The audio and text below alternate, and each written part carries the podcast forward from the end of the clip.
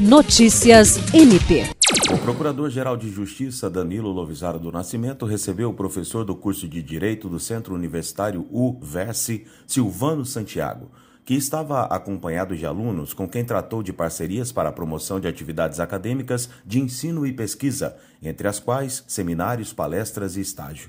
Na ocasião, o procurador-geral agradeceu a visita do professor e dos alunos e disse que o Ministério Público do Estado do Acre, por intermédio do Centro de Estudos e Aperfeiçoamento Funcional CEAF, está à disposição para realizar diversas formas de cooperação acadêmica. No encontro, ficou acordado que será realizada uma nova reunião com a presença do CEAF para formalizar as parcerias discutidas. William Crespo, para a Agência de Notícias do Ministério Público do Estado do Acre.